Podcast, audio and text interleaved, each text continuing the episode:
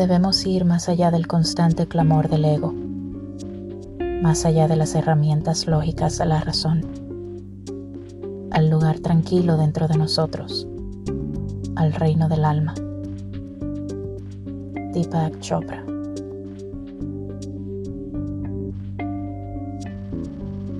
Bienvenido al episodio número 10 del podcast Palabras Esmeraldas como siempre quiero darte las gracias por dedicar estos valiosos minutos de tu tiempo para escuchar palabras un tanto duras, pero sustancialmente preciosas como las esmeraldas.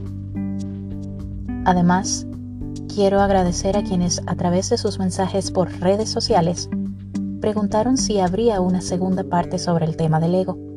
Así que en este décimo episodio profundizaremos un poco más sobre el ego y trataré de explicar de una forma simple cómo podemos equilibrarlo. En el episodio anterior hablamos un poco sobre los tres niveles de conciencia en los que se manifiestan el yo, el ego y el superego.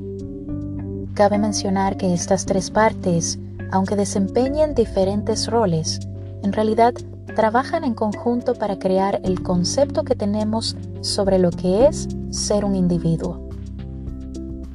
Cuando nos identificamos con nuestros pensamientos, creencias, hábitos, entonces damos paso a la creación de una autoimagen, lo que vendría a ser nuestra mente consciente o el superego, ese concepto juicioso que formamos sobre nosotros a partir de lo que vamos aprendiendo de la vida.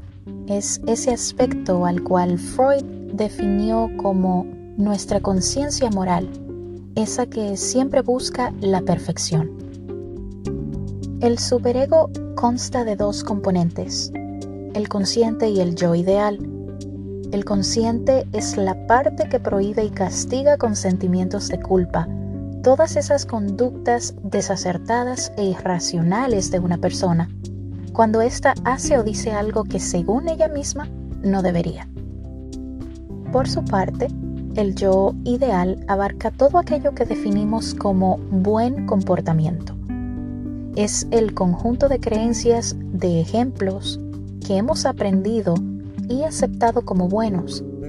Son las reglas que nos hemos impuesto y por las cuales, según nosotros, nos debemos manejar para sentirnos conformes y orgullosos de nosotros mismos. Pero resulta que cuando nuestro modelo del yo ideal es demasiado alto, entonces experimentamos sentimientos de culpa y fracaso al no cumplir con dichas autoexigencias. En la primera parte del episodio sobre el ego mencioné que usualmente vemos al ego como algo que hay que erradicar porque es dañino. Pero se nos olvida que el ego nos ayuda a expresarnos en el mundo externo por medio de la identificación que hacemos de nuestras emociones y pensamientos con nuestro cuerpo. Gracias a él podemos experimentar el mundo físico. El ego básicamente es como una canasta llena de opiniones y pensamientos que hemos ido almacenando a lo largo de los años al interactuar con otros. Cuando nacimos, nuestra conciencia no estaba desarrollada. A medida que aprendimos sobre el mundo, poco a poco, construimos un modelo mental de cómo creemos que son las cosas. Cuanto más aprendimos sobre el mundo exterior, más complejo se volvió nuestro modelo mental. El ego puede decirse que es un mecanismo de supervivencia porque lo que realmente intenta hacer es protegernos. Pero el problema es que el ego se alimenta de dudas y de inseguridades sobre nosotros mismos. Entonces, aquí se complican las cosas porque podemos crear un ego frágil o un ego intolerable. El ego frágil, el ego débil, es aquel incapaz de tomar el control. Es un ego sin conciencia de poder. El ego intolerante es el ego narcisista, el que se cree demasiado poderoso y usualmente actúa fuera de control. Recordemos que vivimos en un mundo dual. en donde todo tiene dos polos, dos formas de expresión. Es por esto que no debemos ver al ego como algo totalmente dañino. Uno de los mayores problemas del ego es que la mayoría de sus estándares los adquirimos a temprana edad.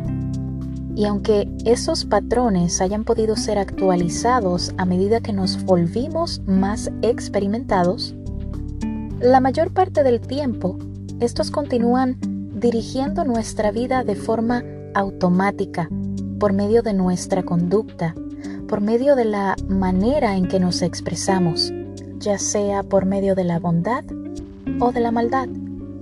Y en estas pueden manifestarse diferentes grados, y esto usualmente pasa desapercibido por nosotros.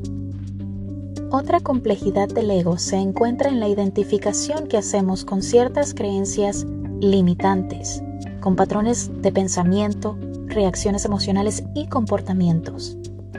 Cuando nos identificamos demasiado con nuestras creencias sin cuestionarlas, sin darnos la posibilidad de ver más allá de lo que ya conocemos, entonces nos volvemos inflexibles. Y esta inflexibilidad conlleva una debilidad o una intolerancia.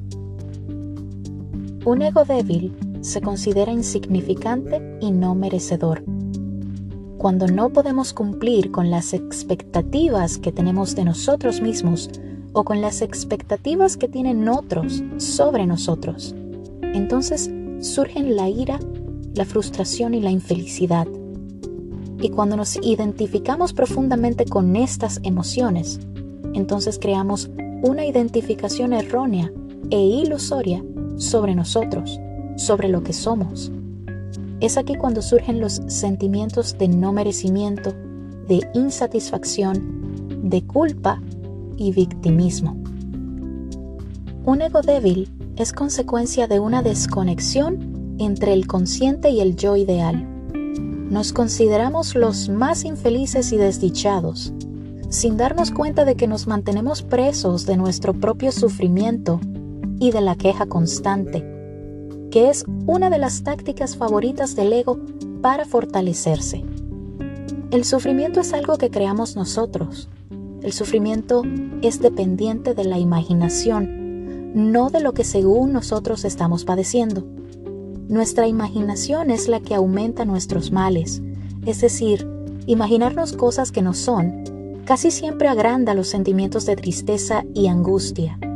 Y además, no hacernos responsables del manejo de ese sufrimiento es aún mucho peor porque nos hunde con más fuerza en nuestra miseria mental. Ya sabemos que los extremos tienen sus inconvenientes. Y si la balanza de la vida no está equilibrada, esta al final se romperá. El ego en sí se fundamenta en la inestabilidad y siempre busca maneras de ocultar sus inseguridades ya sea sintiéndose inferior o muy superior. En el caso de un ego intolerable, un ego narcisista que se considera único y muy original, es conveniente decir que realmente nadie es tan original como parece.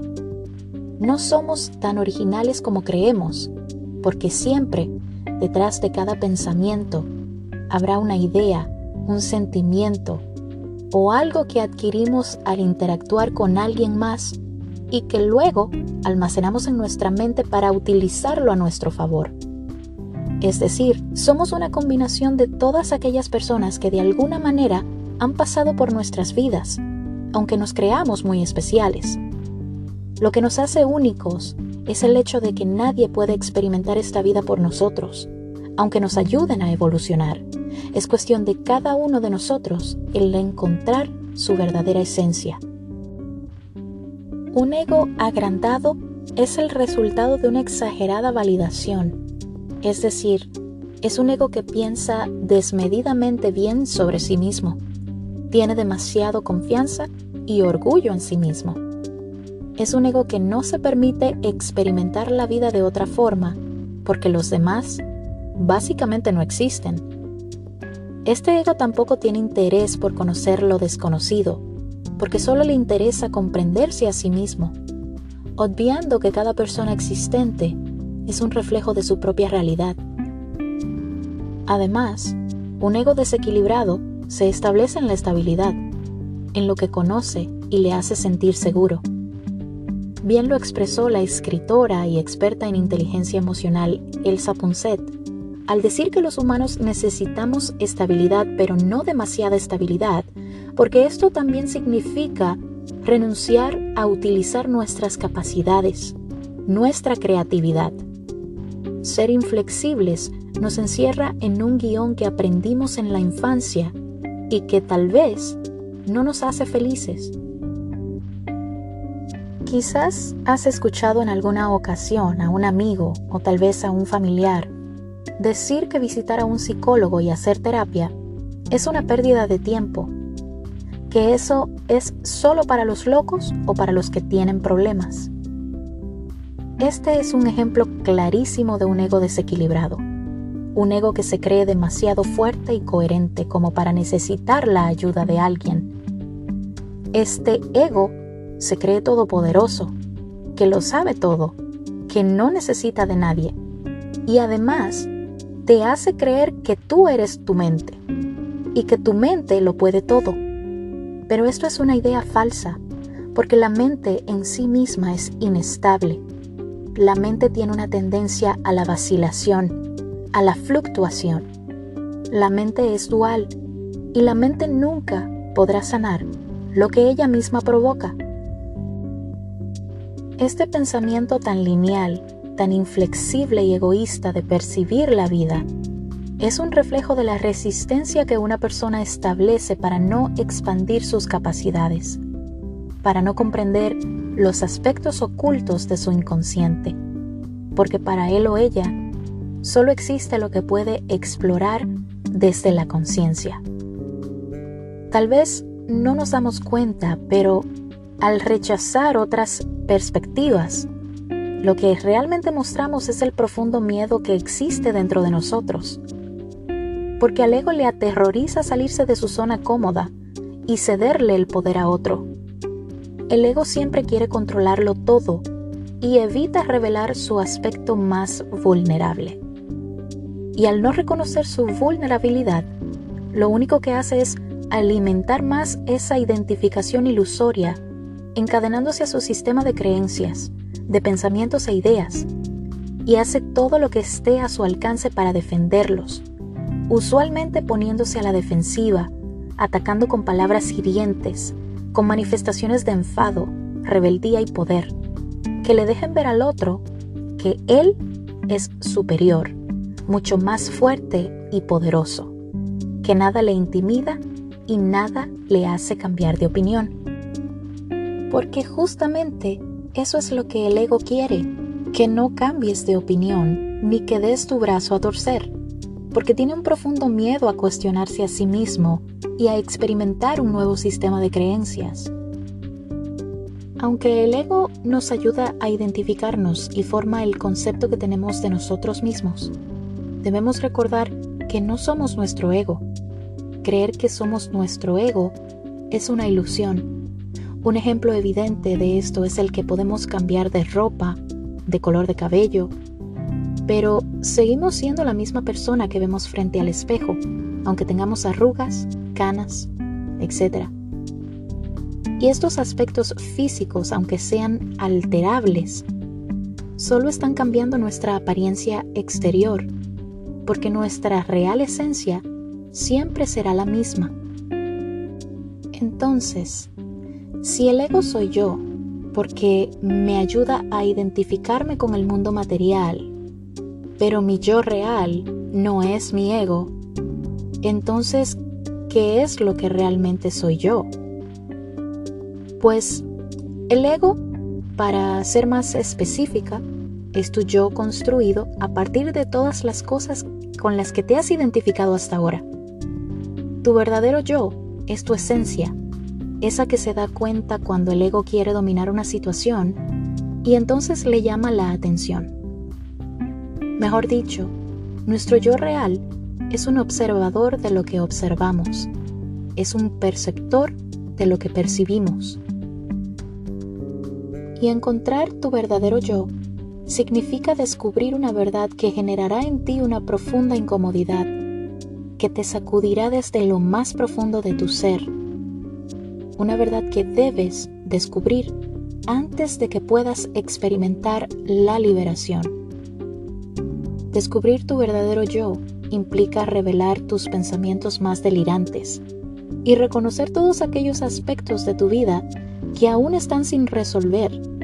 Es decir, tu verdadero yo se manifiesta al reconocer tus inseguridades, tus miedos, así como tus fortalezas. Al aceptar estas partes no reconocidas por ti, vas sanando tu ego y este se convierte en un ego tranquilo, uno que reconoce sus propias limitaciones y que no tiene miedo de mostrar su vulnerabilidad ni de recurrir a la defensiva cada vez que se siente amenazado por alguien. Desde el punto de vista espiritual, el ego es una elaboración de nuestra mente. Y cuando se refiere a eliminar el ego, lo que básicamente se está diciendo es que tratemos de vivir desde una conciencia de unidad, una conciencia que está totalmente presente en el ahora, una conciencia en donde el yo se convierte en un nosotros, en donde ver la grandeza de otros es ver la grandeza de nosotros mismos también, porque nuestra verdadera esencia no radica en la mente, sino en el corazón. Nuestra verdadera esencia intenta no juzgar, sino comprender las situaciones. Y tengamos presente que vivir desde una conciencia de unidad no es algo que logramos en un día, ni es algo que se practica solo los domingos cuando vamos a la iglesia. La espiritualidad es una práctica constante, es un despertar lleno de interrupciones. Es un conocernos a nosotros en cada persona que se nos cruza en el camino. Es volvernos flexibles, espontáneos, desapegados y amables con todo aquello que nos rodea.